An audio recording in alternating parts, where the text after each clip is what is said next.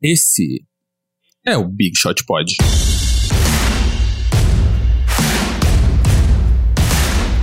Olá, Big Shooters! Estamos aqui para o episódio 34 do Big Shot Pod. MM Isidoro aqui. Do outro lado, hoje estamos fazendo um formato novo, que é remoto não remoto ao mesmo tempo. Com uma pessoa. A gente não está na mesma sala, estamos em estúdios diferentes, com uma pessoa mandando o áudio de uma maneira completamente diferente. Mas estamos aqui para gravar um episódio para vocês. No outro estúdio, Guilherme Pinheiro. Olá, eu gravando aqui no estúdio porque da última vez que eu gravei em casa parecia que eu tava falando dentro de um aquário. Então o Marcel grava hoje na casa dele, a pista dele, e eu venho no estúdio onde eu gravo a minha pista. Isso, e aí a gente vai ter participações de Gustavo Mantovani aonde ele estiver. Ele foi viajar com a família, não conseguiu voltar para São Paulo a tempo, mas vocês vão ouvir a voz dele nesse episódio ainda. Ah, agora, durante a gravação, a gente não sabe como, mas quando vocês ouvirem, vocês já saberão. Olha que legal, a gente viver no presente e no futuro ao mesmo tempo, né, Gui? A gente tá inovando nos formatos, aproveitando que a gente grava aqui no Inova Bra, né? Tem que ter esse trocadilho. É, próximo passo, a gente vai gravar um podcast por sinais em Libras, né? A gente vai gravar e aí você pode consumir em Libras o podcast. Libras. Ou o código Morse que tá na moda aí, né? Lá em Brasília é a última. É, é a última moda. Lá em Brasília não, na verdade é no Rio, né? É no Rio que tá aí na moda. Ele, É, ele fica verdade. no Rio. É verdade. Então, aqui, ó, só lembrando aqui o serviço inicial. Se você tá ouvindo, vamos aproveitar aí pra trazer os amiguinhos, pra começar a falar com a galera, pra você ganhar aquele Fantasy League, né? Tipo, no começo da temporada. Então, indique o Big Shot Pod pros seus amigos, aquele grupo da faculdade, grupo de WhatsApp, grupo de Facebook, onde você tiver um grupinho, indica a gente lá. E se você tiver no iTunes, dá aquelas cinco estrelas, dá aquele comentário, que isso ajuda muito a gente a trazer o podcast para vocês. Outra coisa também, como a gente vem falando nos últimos programas, a gente vai ter começar com um plano de assinatura do, do Big Shot Pod para vocês ajudarem a gente a fazer esse programa ainda melhor. A partir de hoje, esse programa já tem um nome que é All Stars, Big Shot Pod All Stars. Então vocês todos são Big Shooters.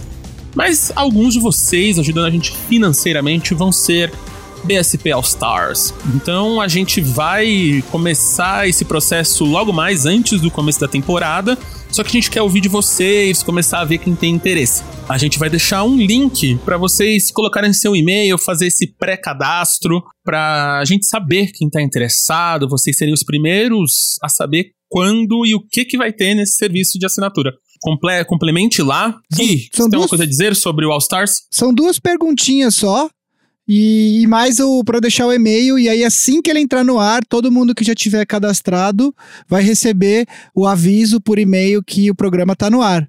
Então é só de- responder duas perguntinhas rápidas e que realmente é só para nesse primeiro momento a gente quer entender ah, quem que estaria disposto, quem que tem interesse nesse tipo de, de ajuda e, e, obviamente, que quem tiver sugestões pode continuar mandando nas nossas redes, no nosso e-mail, bigshotpod.ampere.audio.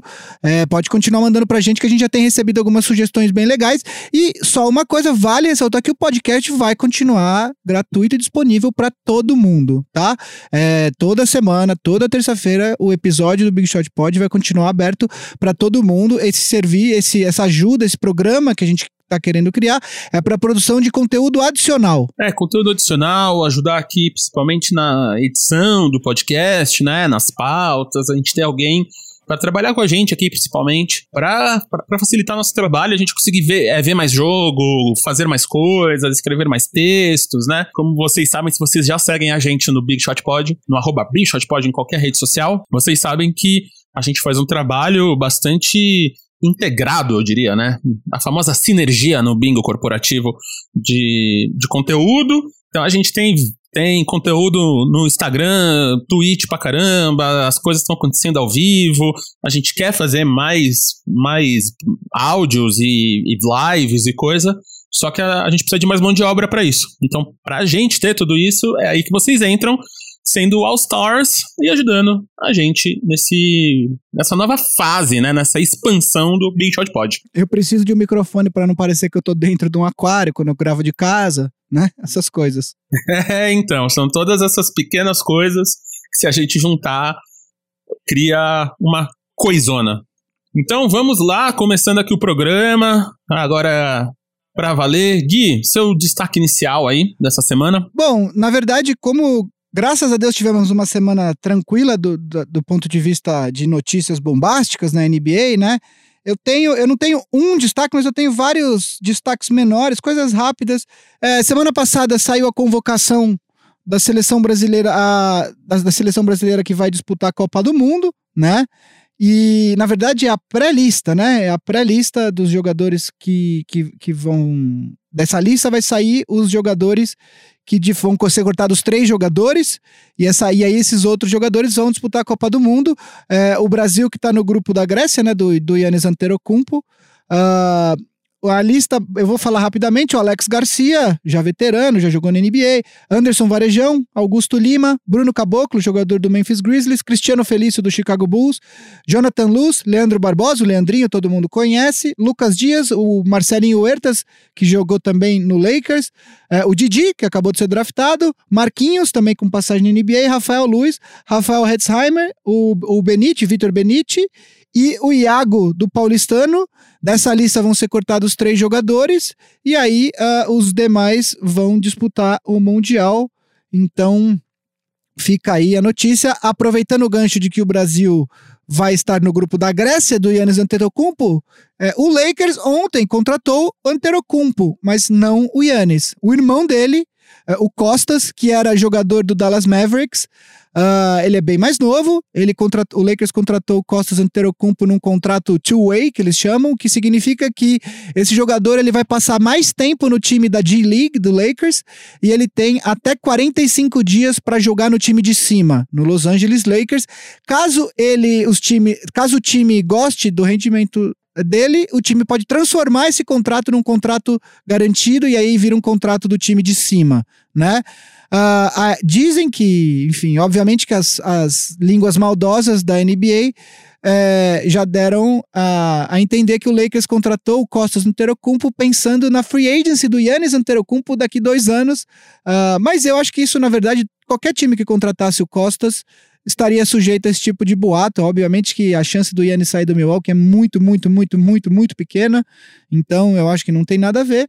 E a última coisa eu não tenho um momento é, Lebrão, porque ninguém, a gente ainda está começando com essa, com essa tradição. E na verdade, para quem não lembra, o momento Lebrão, se você encontrar com qualquer um de nós três em qualquer lugar, tem que falar momento Lebrão e a gente tem que vir aqui e mandar um abraço para vocês. Mas tem um usuário que está sempre acompanhando a gente que uh, que ficou, que, que tá sempre interagindo com a gente. Quando a gente mandou um abraço pro Daniel Pinheiro semana passada, ele me pediu um abraço. E como ele tá com a gente desde o começo mesmo, eu vou mandar um abraço para ele, que é o Luiz Del Papa, arroba LC Del Papa do Twitter. Ele realmente está interagindo com a gente desde o começo do, do podcast. Então fica um abraço aí para ele, tá certo? Acho que é Abração aí para você, Luiz. Então, brigadão aí pela audiência. E só lembrando, nova tradição do programa, Momento Lebrão. Se você encontrar a gente na rua, o Vavo, nos futuros shows do seu disco novo, na rua, jogando basquete com 2%, por que não? O Gui andando, passeando pela Vila Mariana, eu aqui no interior, no Grande Oeste Paulista, viu a gente na rua, pediu Momento Lebrão, só lembrando, não é Lebron, é Lebrão. Pediu Momento Lebrão, ganha abraço no programa aqui e outras coisitas mais e não sabemos ainda o que. Mas pelo menos um abraço a gente garante. Ah, uma outra coisa, a gente precisa agradecer. Uh, o pessoal, no nosso último episódio, bateu todos os recordes de audiência. Então, eu queria agradecer aí a audiência de vocês todos, porque é legal ver o programa crescendo. Então, muito obrigado pela atenção e pela paciência. Então, obrigado aí, vocês que estão ouvindo a gente. Vamos lá, rumo, à lua, igual nossos bitcoins aí que investem em bitcoin. Então, bora lá. E também bora lá para os destaques, pros destaques não, para a pauta principal do programa, que é porque finalmente conseguimos respirar até hoje cedo.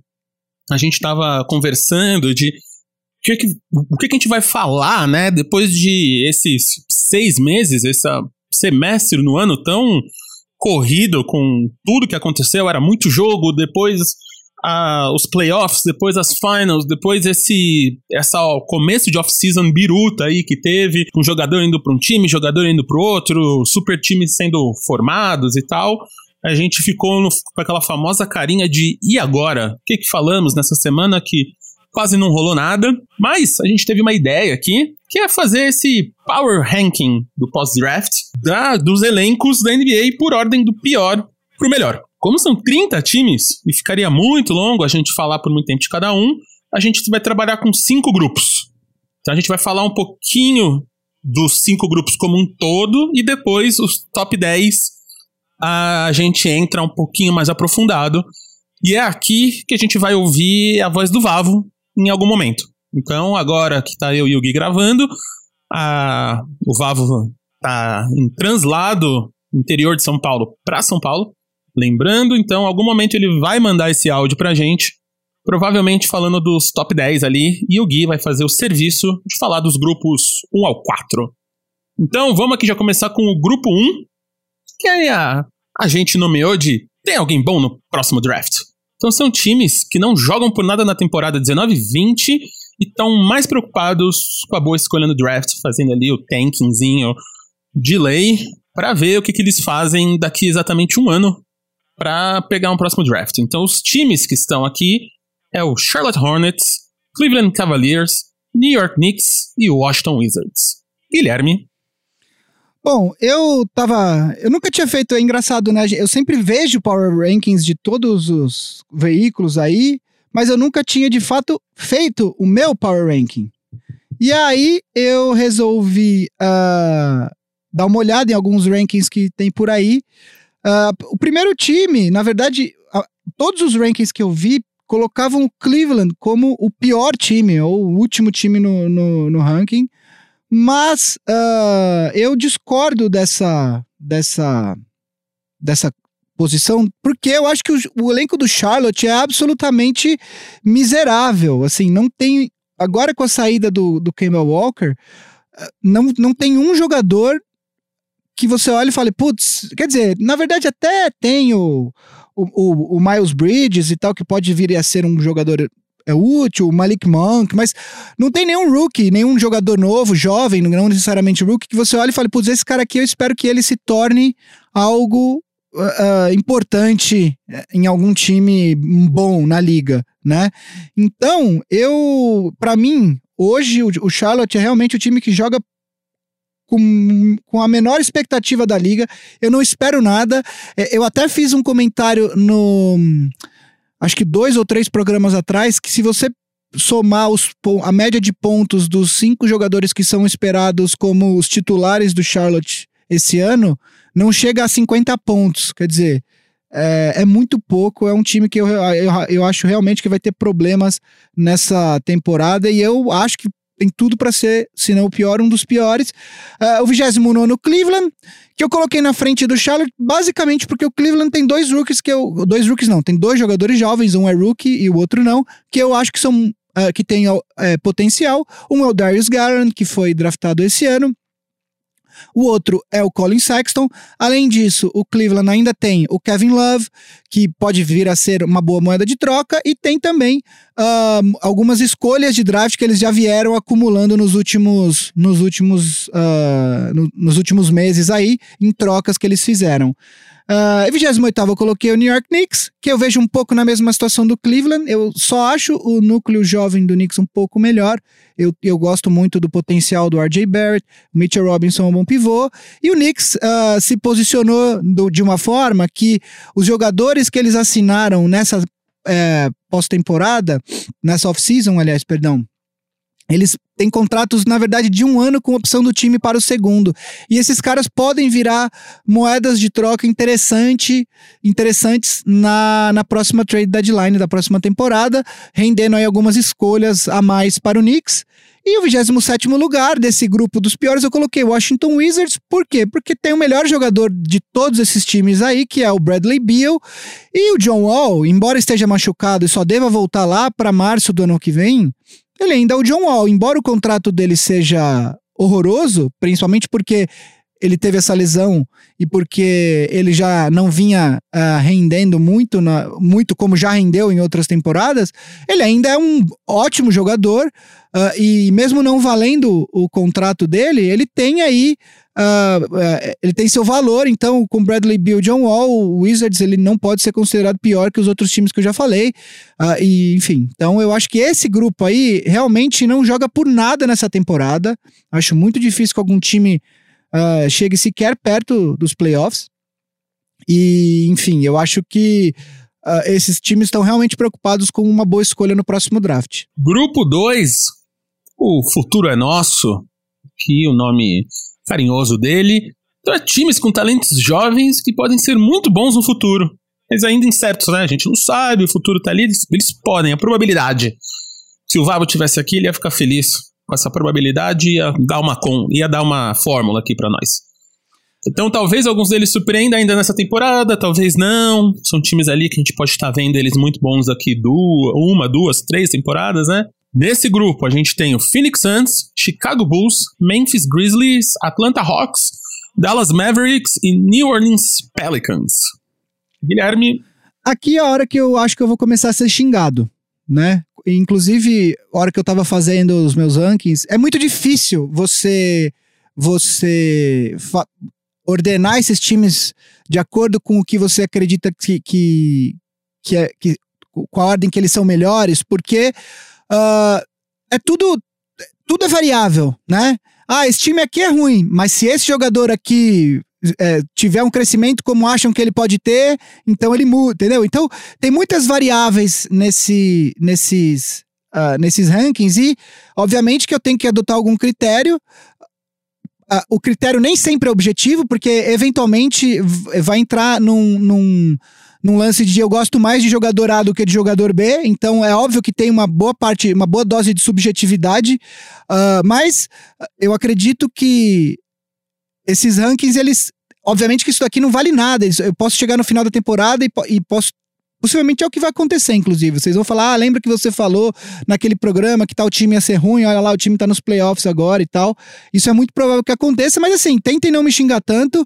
Obviamente que eu sei que isso daqui não é um, ranking definitivo, sou aberto a outros argumentos. É só o que eu achei nesse momento. Esses rankings refletem o, o meu pensamento sobre os times nesse no hoje, dia 22 de julho de 2019. Vamos lá. 26 eu coloquei o Phoenix Suns que obviamente tem jogadores jovens uh, bons, o, o, o, Devin Booker é um deles, claro, já jogador consolidado na liga, o DeAndre Ayton, primeira escolha do draft do ano passado, já vai para o seu segundo ano na liga, tudo indica que ele vai ser um jogador bom, no mínimo bom, quer dizer, ele possivelmente mais do que isso. Tem algumas outras peças interessantes, ah, trouxe o Ricky Rubio, finalmente tem um armador de fato esse time do Suns, mas Tirando a contratação do Ricky Rubio, eu não gosto muito da off-season do Suns, não gostei do que eles fizeram no draft, não gostei deles terem é, se livrado do TJ Warren, porque além dele ser um jogador útil, o contrato dele era um contrato, eu acredito, decente, não era um, um absurdo. Então eu não gosto desse desse desse time do desse, da, dessa off-season do Suns e não vejo eles uh, surpreendendo num período tão curto. Uh, depois disso, 25 Chicago Bulls. E aí, obviamente que a gente começa a analisar os times que têm núcleos jovens interessantes é, você começa a ter que comparar esses núcleos. É muito difícil, é isso. Assim, são muitas nuances, são, tem muitas variáveis. Nesse momento, eu, eu gosto do núcleo jovem do Bulls, mas eu não acho que seja melhor que, o, que os núcleos jovens dos times que tem, que eu vou falar daqui a pouco. Mas enfim, o Bulls tem o Kobe White, jogador que foi draftado agora, tem o Laurie Markkinen, o Wendell Carter Jr., é, o Zach Lavine, que o ano passado melhorou, mas que para mim continua sendo um jogador que seria no máximo um sexto homem, porque é um jogador com potencial ofensivo interessante, mas defensivamente ele deixa muito a desejar. Mas enfim, o, o time do Bulls, eu vou, eu vou falar que ele, eu, eu vejo esse time, a seta desse time tá apontando para cima, mas ainda tem um chão para ser percorrido. Em 24 o Memphis Grizzlies, que para mim teve uma das melhores off-seasons, conseguiu transformar a, o Mike Conley, que foi trocado pro Utah Jazz, em várias escolhas, vários jogadores interessantes. Tem mais uma moeda de troca possível aí, o André Godala, que pode é, virar mais alguma coisa. De, mais escolhas de draft, alguns outros jogadores interessantes.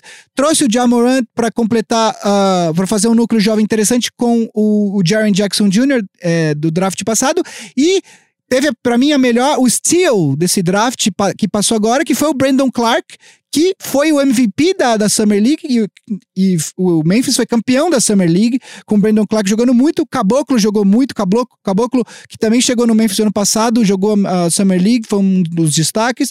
Então, assim, é um núcleo jovem bastante interessante do Memphis e, e o rebuild do Memphis pode ser mais rápido do que a gente estava imaginando. À frente do Memphis, em 23 o Atlanta Hawks. Não preciso falar muito, né? A gente já sabe que tem a dupla John Collins e Trey Young, Kevin Herter, que é um excelente arremessador de três pontos, também trouxe nesse draft mais o Cam Reddish e o, o, o DeAndre Hunter. Uh, é um núcleo jovem interessantíssimo, vejo um futuro muito bacana para o Hawks.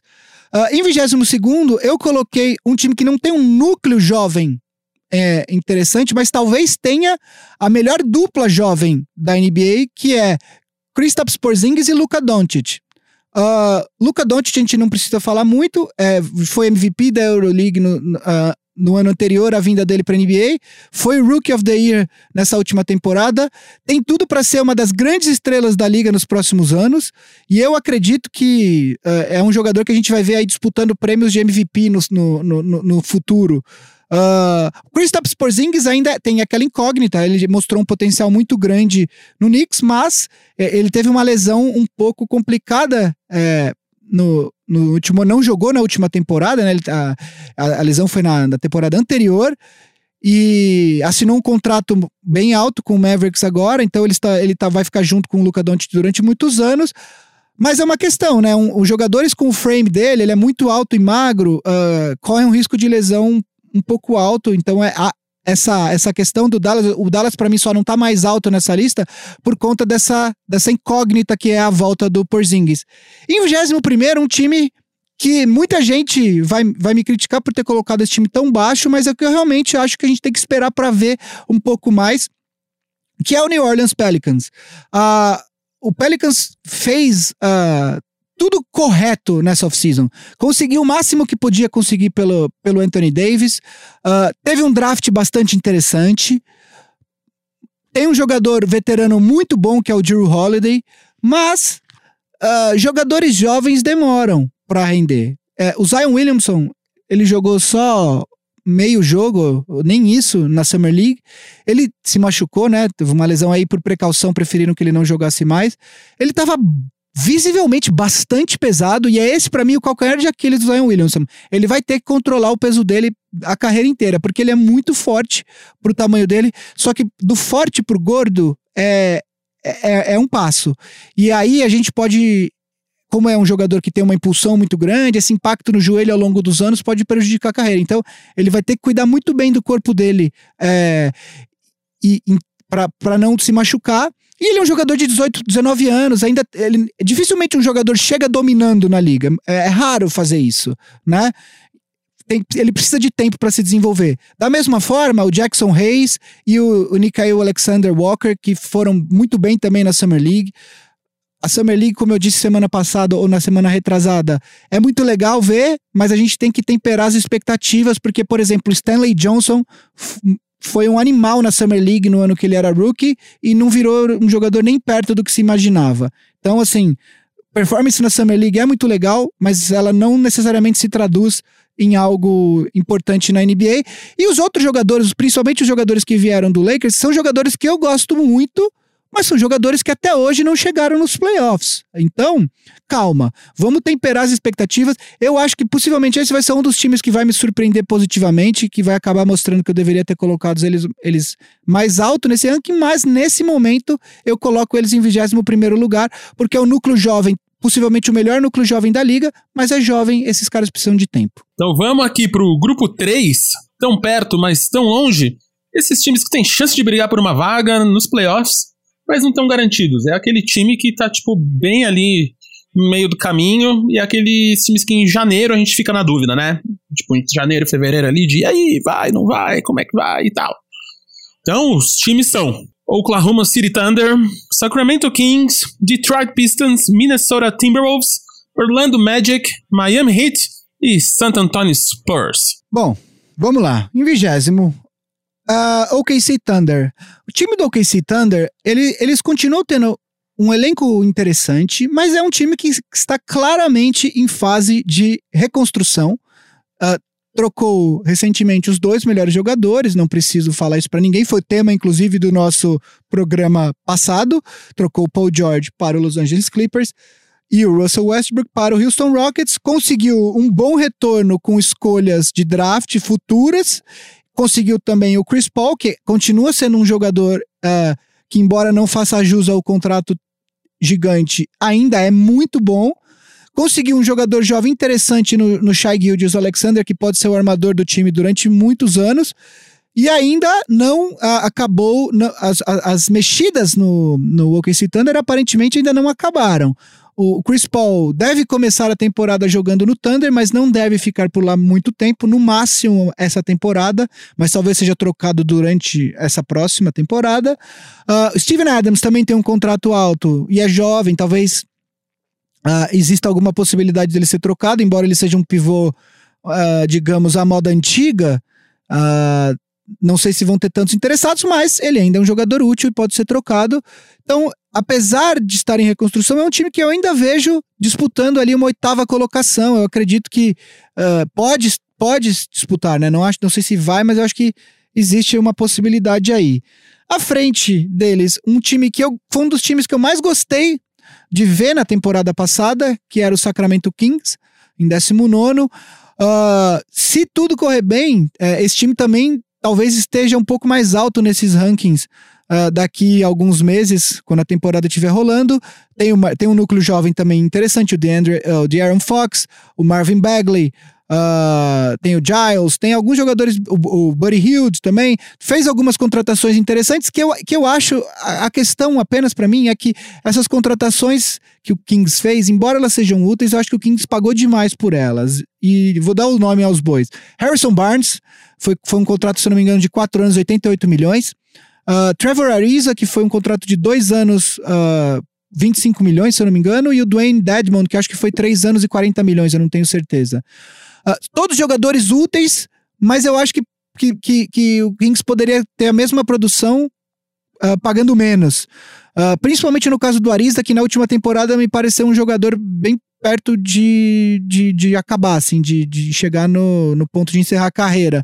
De qualquer forma, se os jogadores jovens do Kings continuarem essa curva de evolução, vai ser um time ainda mais chato do que foi nessa temporada passada. À frente do Kings em 18º, Detroit Pistons.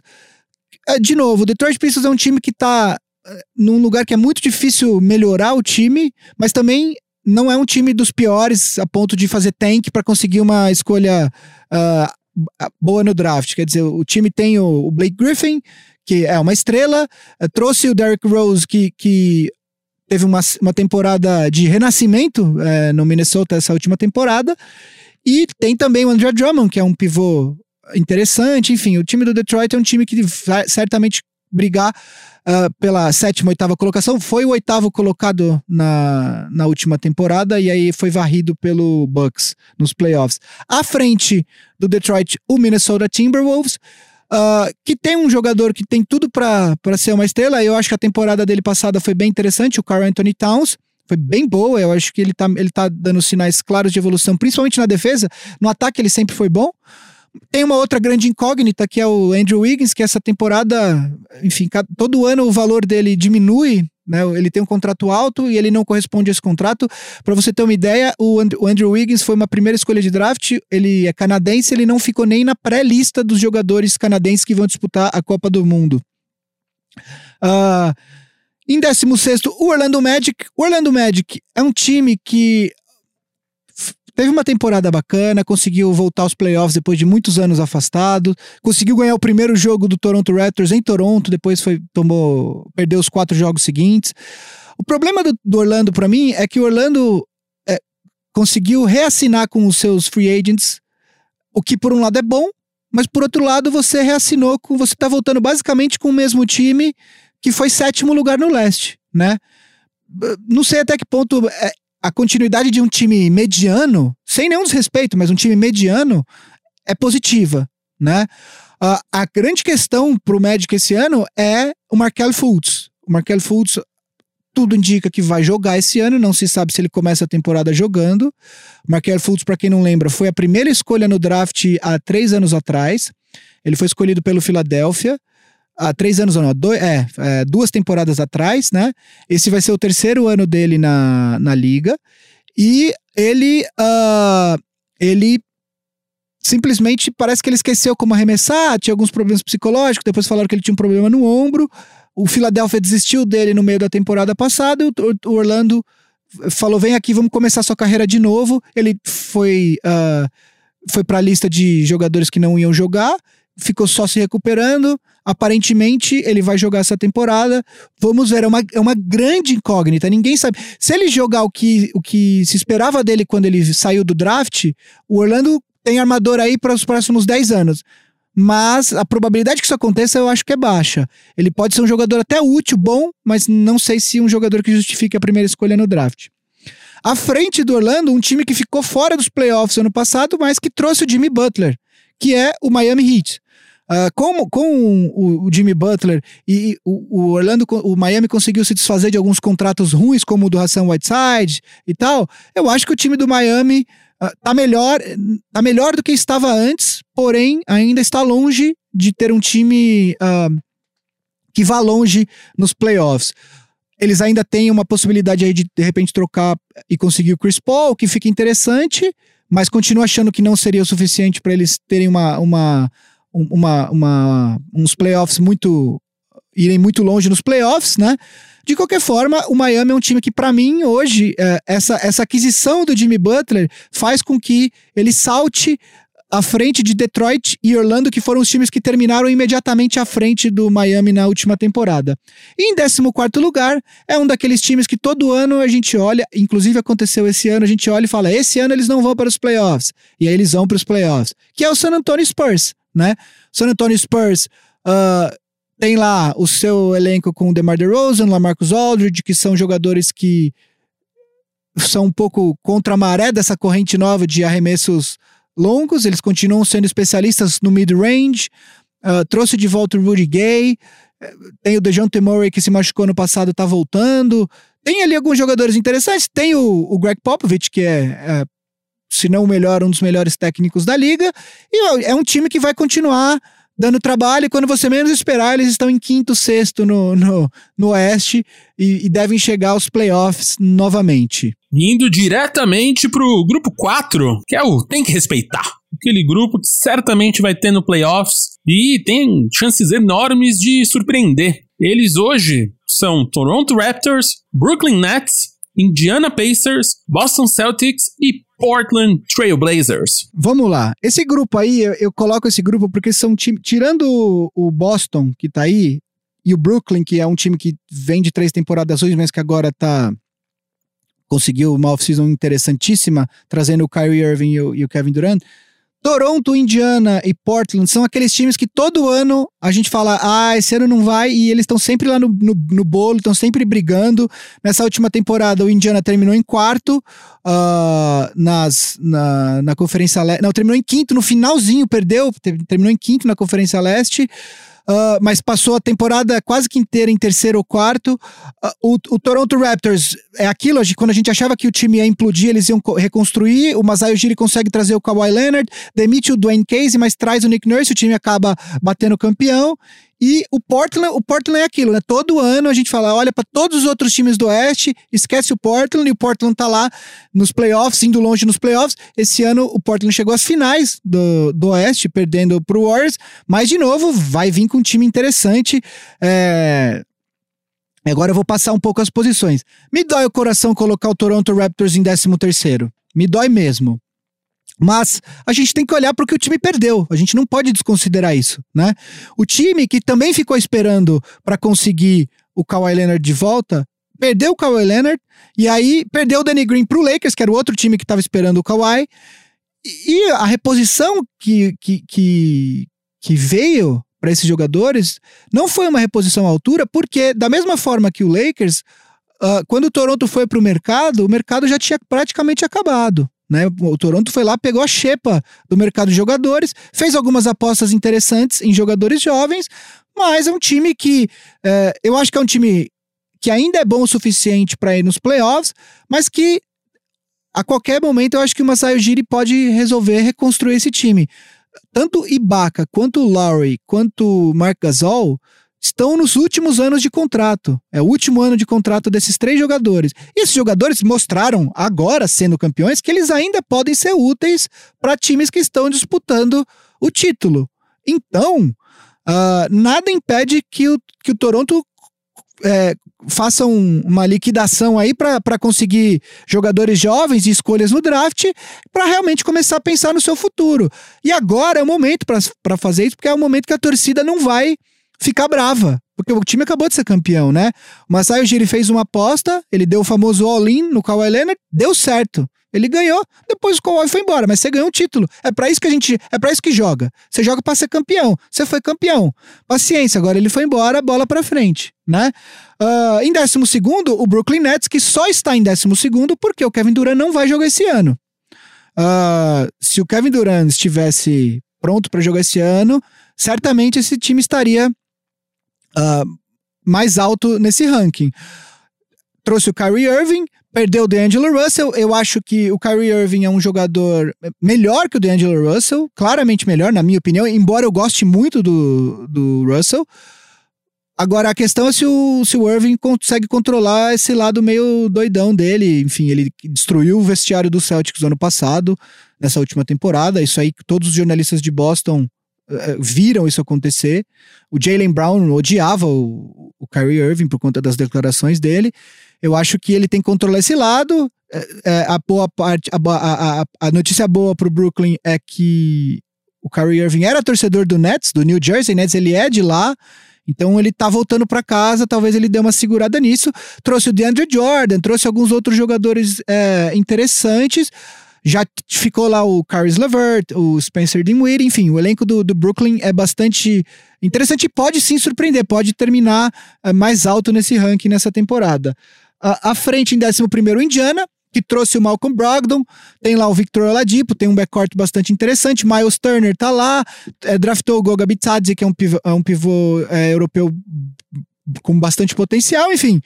A oficina do Indiana também foi bastante interessante, é, é um time que a gente como diz o nome do grupo, tem que respeitar, não dá para desconsiderar o Indiana. Uh, e nos playoffs, a atmosfera do ginásio do Indiana é bastante hostil aos adversários, então se, se o time conseguir a, a, a home court advantage em alguma série, é um time que pode ir longe.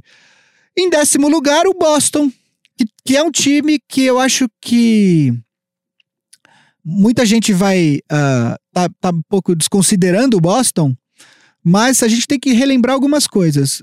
Uh, Boston teve um jogador que não, não teve a reposição à altura e vai fazer uma falta tremenda, que é o, o Al Horford. Isso realmente não dá para desconsiderar. Ao mesmo tempo, o Boston conseguiu a melhor reposição possível para o Kyrie Irving. A partir do momento que você vai perder um armador da qualidade do Kyrie Irving, você vai buscar um armador para repor esse cara. Não tinha armador melhor nessa free agency do que o Kemba Walker para repor o Kyrie Irving. Então, nisso, o Celtics mandou muito bem. Uh, além disso, uh, tanto Jalen Brown quanto Jason Tatum, eles ainda são muito jovens. O Tatum vai começar a terceira temporada dele, o Brown vai começar a quarta temporada dele. Nada impede que esses jogadores continuem uma curva ascendente. Uma curva que foi mais lenta na temporada passada, mas que continua subindo. Principalmente agora que o Kyrie Irving não está mais lá com a personalidade dele, com as declarações que ele fazia, talvez esses caras se soltem. Além disso, você tem o Gordon Hayward, que agora vai para a segunda temporada após a lesão terrível que ele teve e que ele dava sinais no final da temporada passada que ele estava estava superando. Então, é um time que a gente não pode desconsiderar. E tem mais. Se o Boston estiver muito bem ali perto da trade deadline, o Boston ainda tem alguns ativos para fazer uma troca, para trazer uma estrela. Por exemplo, vamos aí, Bradley Beal, para fazer uma para ir para ir para ir para dentro dos playoffs e tentar chegar na final. Então, não podemos desconsiderar o Boston, não podemos dormir aí no Boston, que é um time muito bom. Em nono lugar, o Portland Trail Blazers, que é um time que, embora não tenha feito nenhuma mexida bombástica nessa off-season, volta com a base do elenco, quer dizer, volta com Dame Lillard, CJ, McCollum, volta com o Nurkic, que, tava, que se machucou, perdeu o Country, que foi justamente para o Boston, mas trouxe o Hassan Whiteside, que eu acho que ele vindo do banco, ele pode ser útil em alguns momentos, porque ele é um bom reboteiro, é, enfim, é um, é, ele dá muitos tocos e tal. Eu acho que num número restrito de minutos, o Hassan Whiteside pode ser é interessante. E ainda tem uma outra coisa: o contrato do Hassan Whiteside é grande, mas ele é a última temporada. O Portland pode usar o contrato do, do Whiteside, por exemplo, é, para trazer um Kevin Love. Você emenda aí duas escolhas de primeiro round, mais o Hassan Whiteside, manda para o Cleveland traz o Love. De repente é uma opção, entendeu? É, obviamente que o Cleveland vai querer algumas escolhas aí, mas porque até porque o, Love acho que ainda tem mais quatro ou três ou quatro anos de contrato que também é um contrato alto, mas pode ser uma escolha interessante, uma, pode ser uma opção interessante para o Portland. Então, o Portland está em nono. Eu sinto que eu estou de novo colocando o Portland um pouco baixo nesses rankings, mas é porque eu olhei os outros times e eu não consegui ver nenhum time nesse momento que, que o Portland uh, conseguisse estar na frente. De qualquer forma, é um time que a gente tem que prestar atenção que deve ir para os playoffs e deve ir longe nos playoffs. Então chegamos agora ao grupo 5, o último grupo, que é um grupo que basicamente, se você fosse apostar um dinheirinho, uma bufunfa, você ia colocar um dinheirinho em um desses times para a sua Fantasy League, para apostas Aposta em cassinos, campeão. não sei. Aonde você quiser, provavelmente, ao nosso entender, um desses times vai ser o campeão da NBA 19-20 então são os candidatos reais, aqueles que estão vindo com tudo para ganhar. Os times desse grupo são o Golden State Warriors, Utah Jazz, Los Angeles Lakers, Houston Rockets, Denver Nuggets, Milwaukee Bucks, Los Angeles Clippers e Philadelphia 76ers. Então, Gui, esse aqui você vai entrar um pouquinho mais fundo em cada um, correto? É, vou falar. Vou entrar mais fundo, que delícia. É, eu vou. Sonho com isso há anos. eu vou. Eu vou falar um pouco mais aprofundadamente, mas na verdade, eu acho que eu tava falando um pouco de cada time. Vou tentar também não me alongar muito. É, em oitavo lugar, é, parece até um sacrilégio colocar o Golden State em oitavo num Power Rankings, mas eles perderam o melhor jogador deles, que é o Kevin Durant, e o Clay Thompson volta apenas em possivelmente depois do All-Star Game, se é que ele volta. Ainda existe uma, ainda não, não se tem uma data precisa e às vezes, dependendo se a recuperação for mais lenta, pode até decidirem que ele não volta essa temporada. É, eu acredito que volte, mas enfim, é, fica aí essa questão. É um time que assim ainda tem Steph Curry, Clay Thompson quando voltar e Draymond Green, que nos playoffs jogou demais a gente não pode esquecer, a temporada regular do Draymond Green não foi tão boa, ele estava gordo, ele mesmo fala isso, mas os playoffs dele foram incríveis. E se esse Draymond Green aparecer para jogar nessa temporada, mesmo com uh, Steph Curry, Draymond Green e agora o D'Angelo Russell, é um time perigosíssimo. A gente não pode desconsiderar. É, eu até, de verdade, eu olhei pro ranking e falei, pô, mas vou deixar ele a, a, atrás desses outros todos times. Cara, nesse momento, olhando pro agora, sim. Mas é o Golden State Warriors, é o Steve Kerr, a estrutura tá lá. Se tem um time que pode é, sentir menos a perda de um jogador como Kevin Durant, é o, é o, Golden State Warriors por conta de toda essa estrutura que o time tem, por conta dessa cultura que foi criada no time, essa cultura vencedora, essa cultura de uh, dos jogadores assumirem as responsabilidades então, é um time. E, e, é um time que, além disso, teve uma off-season interessante porque conseguiu manter alguns outros jogadores, Kevin Looney, etc., e trouxe alguns jogadores para é, completar o banco, porque era, é, era justamente o que faltou. pro Warriors na, nas finais contra o Toronto era banco, porque o pessoal começou a se machucar e os jogadores que, que, que, que estavam disponíveis ali realmente uh, não fizeram jus, não eram jogadores à altura. Perdeu o Igodala, que é um outro jogador que vai fazer uma falta imensa, tanto pelo jogo em si, mas talvez mais ainda pela presença pela, pelo comportamento dele, né? E é um jogador que pode acabar indo justamente para um concorrente direto, como um Lakers, como um Clippers, como um Rockets. São os times que estão interessados aí no, no Igodala, caso ele venha a ser negociado pelo Memphis. Uh, enfim, é um pouco arriscado colocar o Golden State em oitavo, porque a gente pode ser, eles podem calar a minha boca rapidinho, mas nesse momento, olhando para a atual situação, eu colocaria eles em oitavo. Em sétimo lugar, o Utah Jazz, que é um time que fez uma, teve uma oficina interessante, adquiriu aí o Mike Conley, e aí formou um trio bastante interessante com Donovan Mitchell e Rudy Gobert. Uh, tem lá o Joe Ingles, tem. O elenco do Jazz é muito bom, o Quinn Snyder é um excelente técnico. Eu acho que quando o Conley uh, foi trocado para o Jazz, muita gente falou: ah, o Jazz agora vai disputar o Oeste, o Jazz agora vai disputar o Oeste. Eu, eu, eu, eu acho que é, é bom ter calma nessa hora, porque o Oeste tem muita, tem muita coisa. É, tem muita coisa que, que pode dar errado para um time e dar muito certo para outro. Né? A gente vai falar do Lakers ou, e do Clippers mais para frente, e do Rockets, mas se um dos jogadores é, dessa, das duplas que esses times têm se machucarem, a temporada vai para o vinagre. Né? Então, uh, da mesma forma, isso pode acontecer com o Jazz. É, de qualquer forma, eu gosto, eu gosto do elenco do Jazz, acho um elenco bastante equilibrado, acho que é um elenco que não tem muitas, muitos buracos, e é um elenco que tem uh, agora três jogadores com condições de, de, de carregar o time na, na, reta final dos jogos. Eu ainda acho que o Donovan Mitchell não é aquele cara, me dá a bola aqui que eu vou ganhar esse jogo, mas ele tem potencial para ser. Talvez nessa temporada ele se mostre esse cara, né? Em sexto lugar, o meu Los Angeles Lakers. Eu já, eu já, quando eu fiz o, o quando eu coloquei o Lakers em sexto, desde então, eu fiz isso hoje de manhã, na segunda-feira, eu já achei que eu coloquei o Lakers muito alto e já sei que eu coloquei o Lakers muito baixo. São sentimentos conflitantes, né? Às vezes eu olho pro elenco do Lakers, eu gosto, às vezes eu olho pro elenco do Lakers, eu falo, puta, ainda falta alguma coisa. Mas o fato é que eu olho para LeBron James e Anthony Davis e, eu, e na minha opinião, é a melhor, é a dupla mais talentosa. Eu vou falar mais talentosa da liga, por quê? Porque eles não foram, se você pegar o desempenho na última temporada, eles não foram é, eles não formam a melhor dupla. Se você pegar o desempenho puro e simples da temporada passada, a melhor dupla seria Kawhi Leonard e Paul George. Mas eu acho que eles são a dupla mais talentosa da liga, é a dupla é LeBron James e Anthony Davis. O Anthony Davis a gente se a gente esquece, se a gente esquecer um pouco da temporada passada, com toda a turbulência que ele teve, ele é um monstro, ele é um monstro ofensivo, ele é um monstro defensivo. Ele nunca, ele nunca teve um time decente.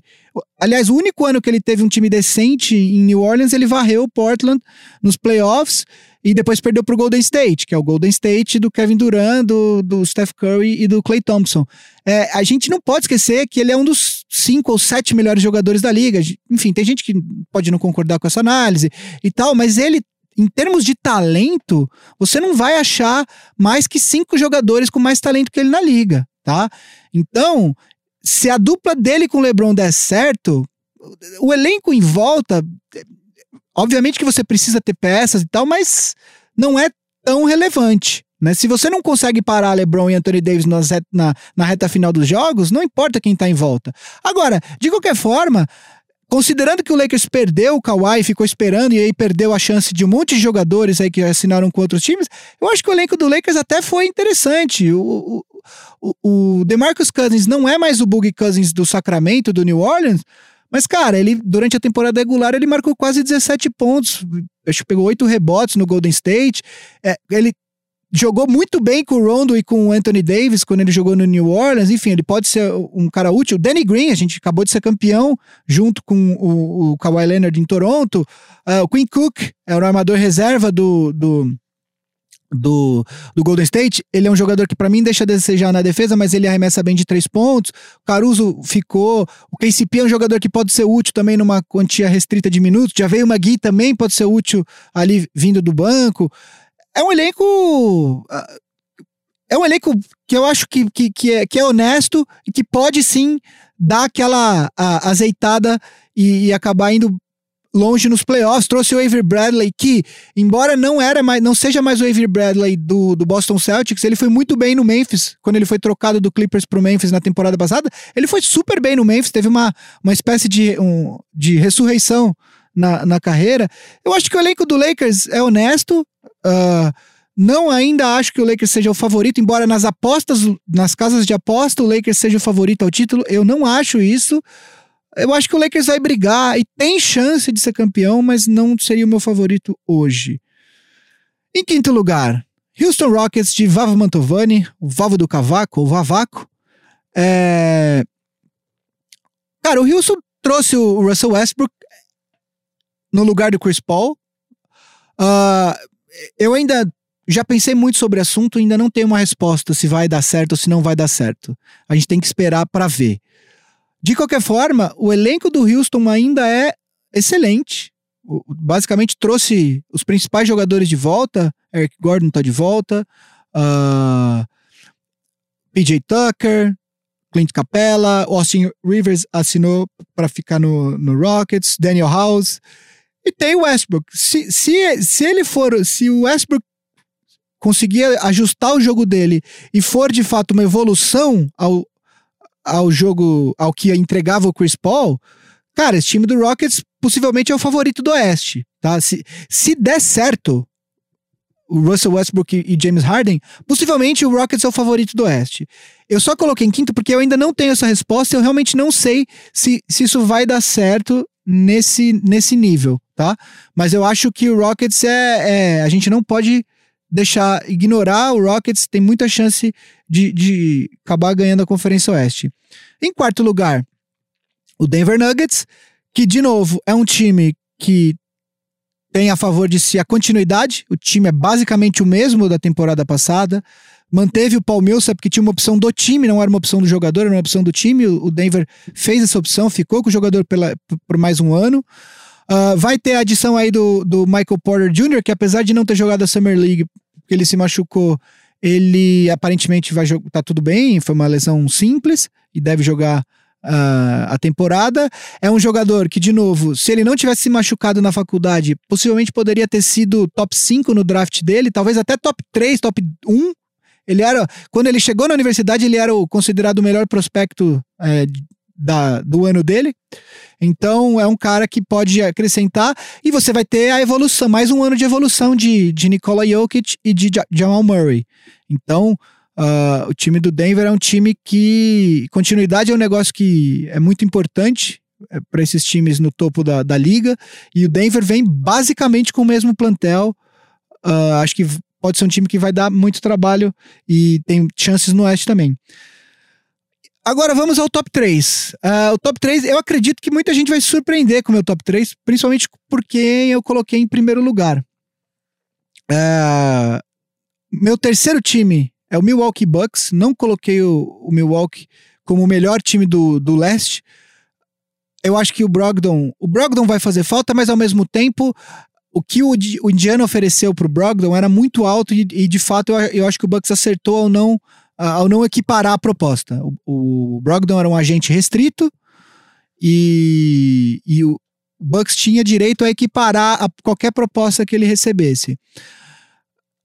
E aí, para compensar esse a saída do Brogdon, eles o, o, Bucks conseguiu manter os outros jogadores free agents, o Brook Lopes, o, o Middleton, o Bledsoe já tinha assinado o contrato, a extensão dele durante a temporada passada, trouxe o, o Robin Lopes, que é irmão do Brook Lopes, e para uh, ah, suprir essa, essa perda que o Brogdon, esse buraco que o Brogdon deixa, trouxe Kyle Corver, que é um excelente arremessador de três pontos, um dos melhores da história, e trouxe também se eu não me engano, eu trouxe o Wesley Matthews, que também é um bom arremessador de três pontos. Então, uh, óbvio que o Brogdon é um jogador mais jovem e tal, mas de certa forma, esse, esse arremessador uh, frio e, e, certeiro para os momentos é, chave dos playoffs, o, o Bucks trouxe esse cara, esses dois caras e o Yannis deve continuar sua evolução. Ele disse essa, acho que coisa de alguns dias atrás, 10 dias atrás, que ele acha que ele tá a 60% do potencial dele, o que se for verdade é um negócio absolutamente assustador.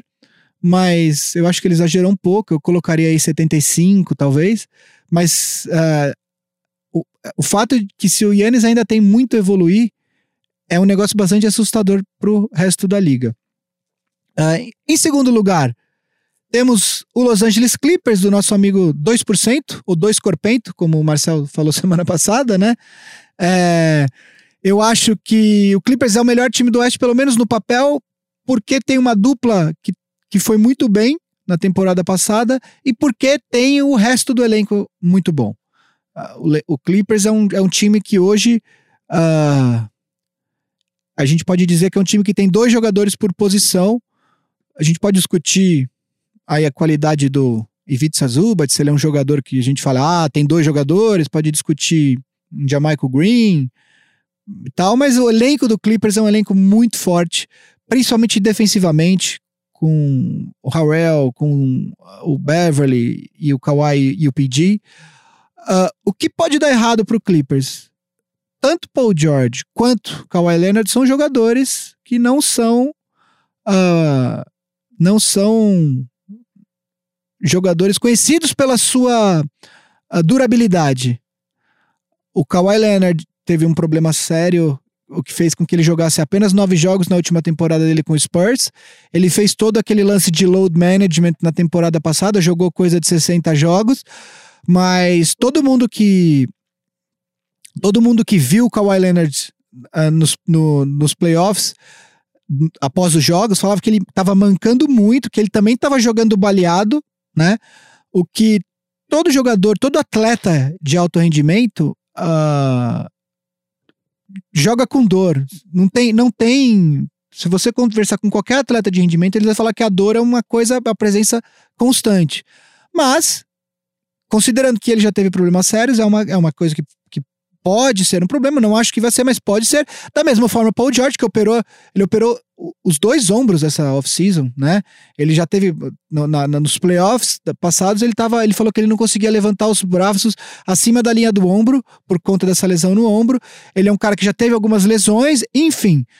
A dupla é incrível, mas o que pode dar errado pro Clippers, eu acho que só, assim, o único jeito do Clippers desandar de vez é se um dos dois se machucarem. De qualquer forma, isso vale para qualquer outro time da liga. Então, é, só tô levantando essa possibilidade aqui porque são dois jogadores que já têm um histórico. Esse é o meu ponto. Né? Lesões podem acontecer com qualquer jogador, mas com esses dois jogadores, como eles têm o histórico, talvez seja algo, algo mais uh, um pouco mais provável. Espero que isso não aconteça, porque esse time do Clippers vai ser bem legal de ver jogar. E, em primeiro lugar, eu tenho certeza que muita gente vai discordar comigo, de mim.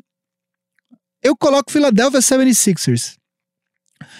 É, o Philadelphia conseguiu retornar com a maioria do, do. Com a maioria não, mas com alguns jogadores do, do elenco do ano passado. O Tobias Harris é um, o resto são jogadores que vêm do banco, né? O, Ben Simmons e o, o Embiid já estavam lá. Uh, trouxe o Al Horford, que, o que vai tornar o Philadelphia defensivamente um inferno para quem enfrentar o time deles no, nos playoffs. Uh, trouxe o Josh Richardson do Miami na troca que mandou o Jimmy Butler, o que eu acho que foi, foi uma, uma grande aquisição, porque ele. Vamos dizer assim que o, o, Richard, o Richardson entrega algo entre 70% do que o Butler entrega, só que por um salário muito, muito menor que o Butler. Então, sob esse ponto de vista, o, o que, o, o, que o, o, o Sixer está tendo uma produção boa, não é a do Jimmy Butler, mas vai ter uma produção boa na posição. Só que esse salário excedente ele ainda conseguiu trazer o Horford, que é um jogador absolutamente fundamental. E eu acho que hoje, olhando para o leste, eu acredito que o Sixer seja o favorito.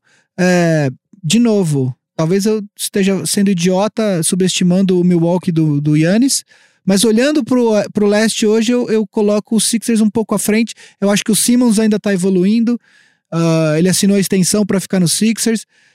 Uh, enfim, eu, eu, vejo muito potencial nesse time dos Sixers e nesse momento eu colocaria eles como o meu primeiro desse, desse Power Rankings do Big Shot Pod, que por enquanto é só meu, mas que pode ser uma tradição e a gente fazer toda após, após uh, Free Agency, fazer esse, esse primeiro Power Rank da temporada.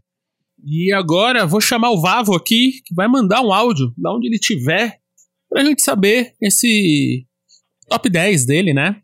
É, aqui foi um top 8, mas pedi para ele o top 10. Vavô, é com você aí. E aí, galera, Vavo falando aqui. Conforme deve ter sido explicado aí pelo Marcel e pelo Gui, hoje eu não pude participar ao vivo da gravação do programa. Ao vivo da gravação é muito bom, né?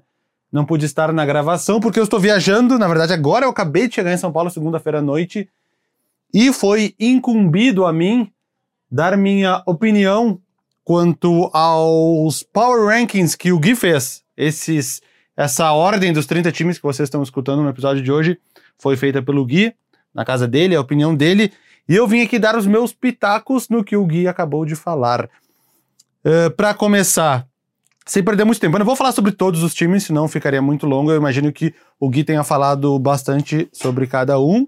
E de um modo geral, minha opinião com a do Gui é compartilhada em 90% sobre tudo sobre a NBA.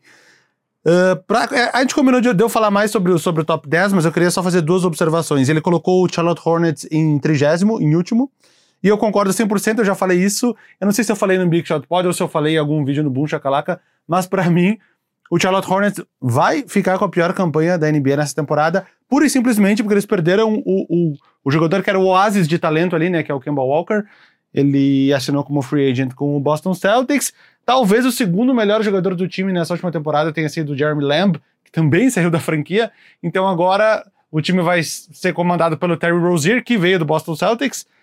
Quem mais? Miles Bridges, Corey Zeller, Nicholas Batum, enfim. É um time que tá com cara que vai ficar com a pior campanha da NBA.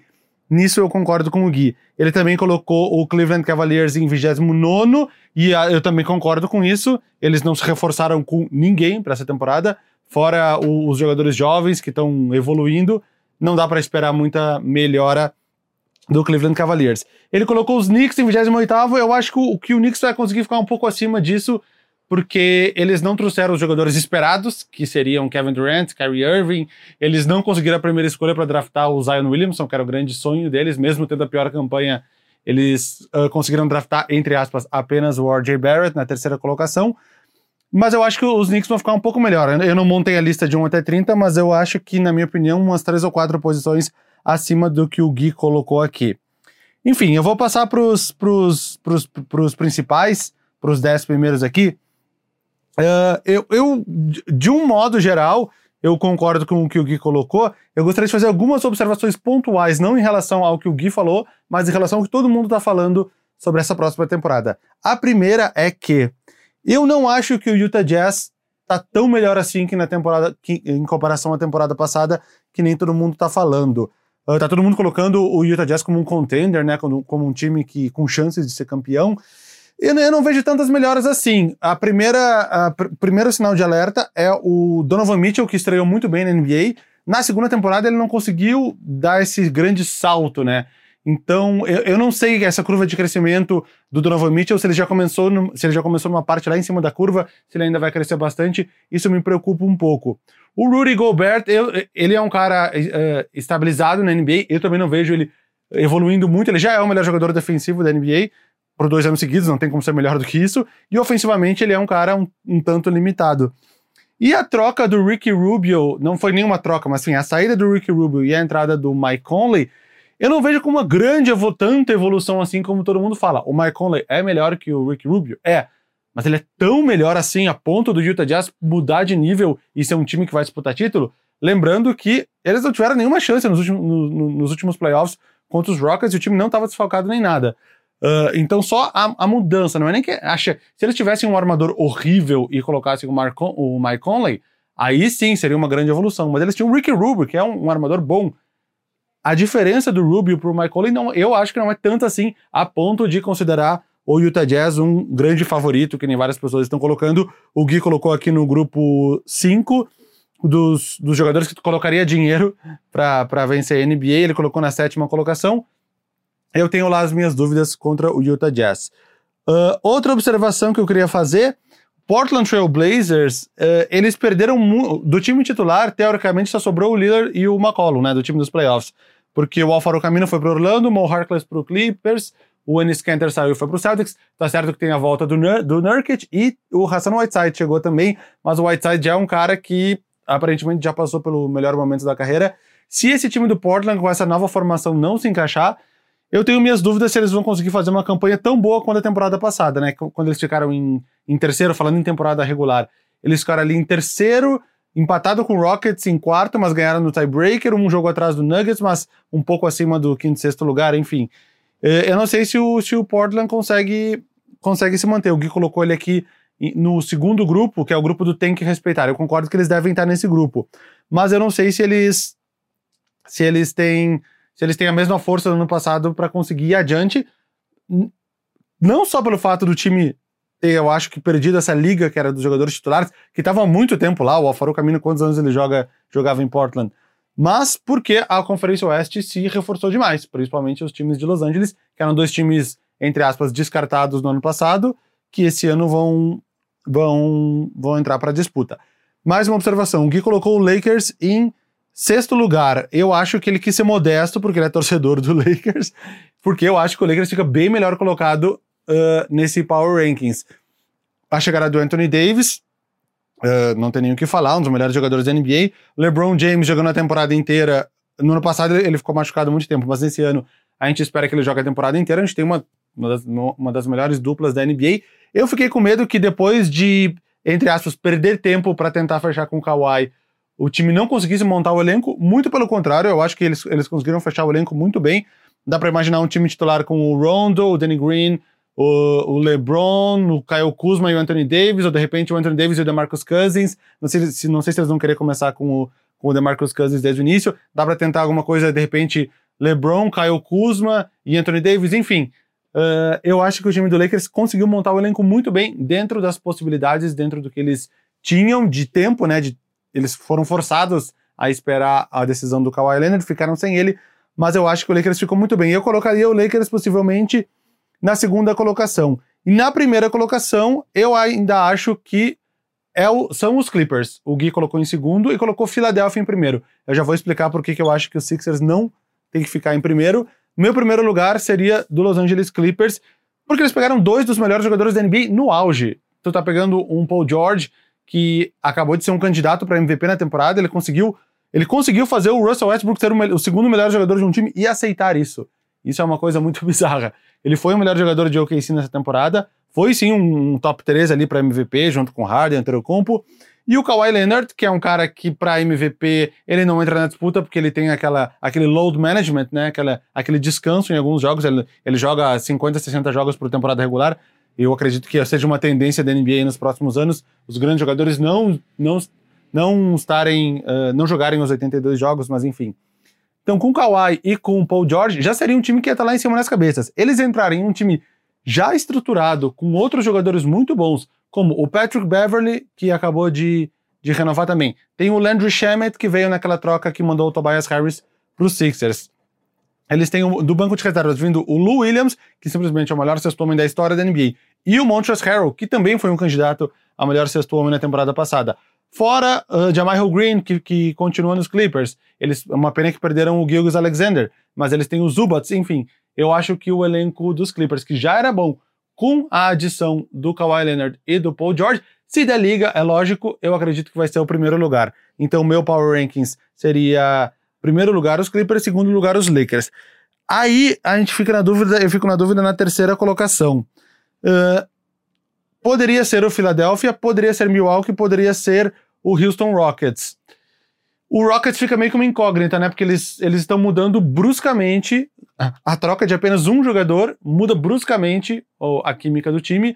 Tá colocando um jogador que gosta muito de ficar com a posse de bola na mão, que é o recordista da história da NBA em usage rate para jogar junto com o cara que tem o segundo melhor recorde de usage rate, que é o Harden, né? O Westbrook e o Harden. Ao mesmo tempo, eles se conhecem, eles vêm do mesmo estado, eles já jogaram do mesmo time e eles são dois jogadores que já estão passando da metade da carreira e que nunca ganharam um título da NBA. Então, com certeza, eles vão conversar para fazer isso funcionar. O Harden ter feito 36 pontos por jogo na temporada passada, isso com certeza vai diminuir. Acredito que volte, volte para casa dos apenas 30, entre aspas, e o, e o Westbrook na casa de 20 e pouquinhos, que é a mesma média dele quando ele cedeu esse primeiro lugar no time pro Paul George. Eu ainda acho que o, que o Rockets, por ter mantido o resto do elenco, o Eric Gordon, o Clint Capella, PJ Tucker, o Daniel House renovou agora, até o Gerald Green assinou de novo, o Austin Rivers assinou de novo, chegou o Tyson Chandler para fazer aquela função do Nenê.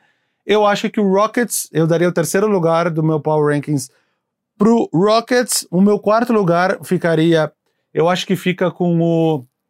Eu vou dar pro Sixers, porque essa troca do Jimmy Butler pelo Al Horford não é uma troca exatamente eh, de um jogador pelo outro, são jogadores de posições diferentes. Eu acho que eles podem. podem essa saída do J.J. Redick, que era talvez o, o grande arremessador deles de três pontos, pode dar uma prejudicada no ataque. O Ben Simmons não arremessa. O Tobias Harris arremessa numa porcentagem boa, mas não tanto volume. Al Horford vai ter que chutar mais, porque o jogo vai ficar o, com o Joe Embiid embaixo, o Horford, o Horford vai ter que sair um pouco mais. Então eu eu, eu, eu não sei também se vai funcionar isso direito. Então para mim o Sixers em quarto, Milwaukee Bucks em quinto, que é praticamente o mesmo time da temporada passada, saiu o, o Malcolm Brogdon no and trade para o Indiana Pacers, não tinha dinheiro para renovar com todo mundo, mas era um time consolidado. Yannis pode evoluir ainda mais essa temporada Chris Middleton de contrato renovado, renovaram com o Brook Lopes, então Milwaukee Bucks é meu quinto lugar. E meu sexto vai para o Denver Nuggets, que é o mesmo time da temporada passada.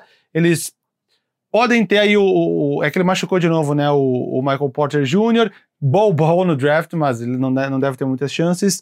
E eles pegaram o Jeremy Grant, que foi uma aquisição que eu achei boa, em troca de uma escolha de, primeiro, de primeira rodada com o OKC. O Denver é meu sexto. E aqui, do sexto para baixo, eu não, eu não cheguei a montar uma lista aqui. Mas seria isso, talvez Golden State em sétimo, ou Boston. Boston perdeu o Kyrie, mas chegou o Kema, mas perdeu o Horford também. Eu acho que eu colocaria o, o Golden State em sétimo, Boston em oitavo, uh, colocaria o Utah Jazz em nono, e em décimo, eu não sei se eu coloco o Blazers, eu ainda acho que eu vou ficar com o Toronto, mesmo com a saída do Kawhi, eles têm um time muito forte, para mim, o meu top 10 se encerra com o Toronto Raptors. E essa foi a minha participação no episódio do Big Shot Pod número 34. Agora que fui ver que é o número 34, o número de Hakim The Dream Olajuwon, maior jogador da NBA de todos os tempos. Mentira, mas é meu grande ídolo da NBA. Talvez o grande motivo, com certeza o grande motivo para torcer para o Houston Rockets, Big Shot Pod número 34. Também o número de Shaq nos Lakers, para agradar o Gui, que é torcedor dos Lakers.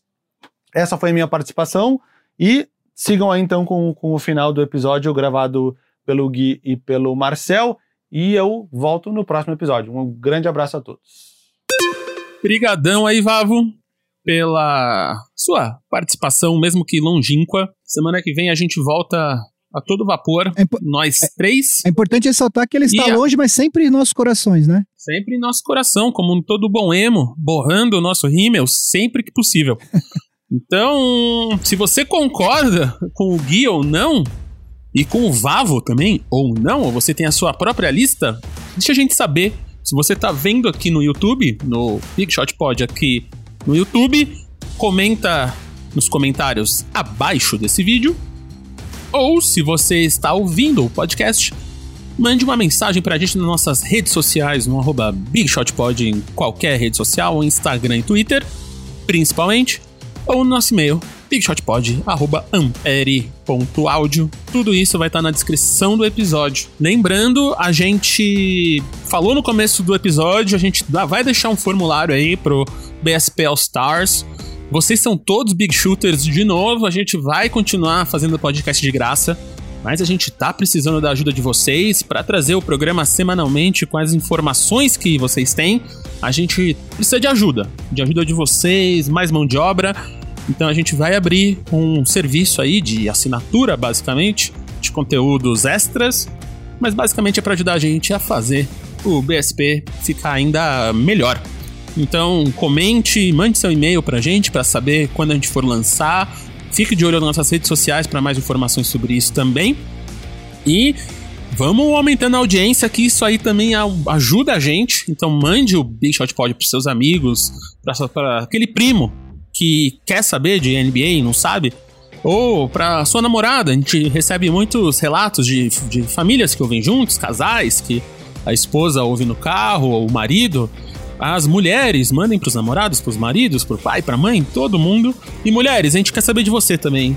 A gente recebe muita mensagem dos caras, mas a gente sabe que vocês estão aí ouvindo a gente. Então mande mensagem pra gente. Se não quiser mandar no arroba do programa, manda nos nossos arrobas pessoais. Eu sou arroba MM, as duas letras, Isidoro com Z. O Vavo, que não tá aqui, é arroba Vavo no Instagram e arroba VavoFresno no Twitter. Eu sou arroba MMIsidoro em qualquer rede e o Gui é... Gui Underline Pinheiro em qualquer rede. Manerem nos xingamentos pelos rankings, porque eu posso não... Vocês podem não concordar comigo, mas eu fiz com coração, entendeu? então é isso. A gente hoje foi gravado meio no Inova Bra Habitat, meio na minha humilde residência, aonde a gente faz amor. A gente é membro da família Ampere de podcasts, junto com Boa Noite Internet, Família Feminista, Zing e mais uma porrada de podcast que tá vindo aí. O famoso hashtag Vem Coisa Boa por aí. E a gente é produzido por Cris Dias e Alexandre Maron, gravado por Raul Leal, hoje só metade do Raul Leal. E a gente se vê aí é, semana que vem. Tá bom, galera? Até lá. Abraço.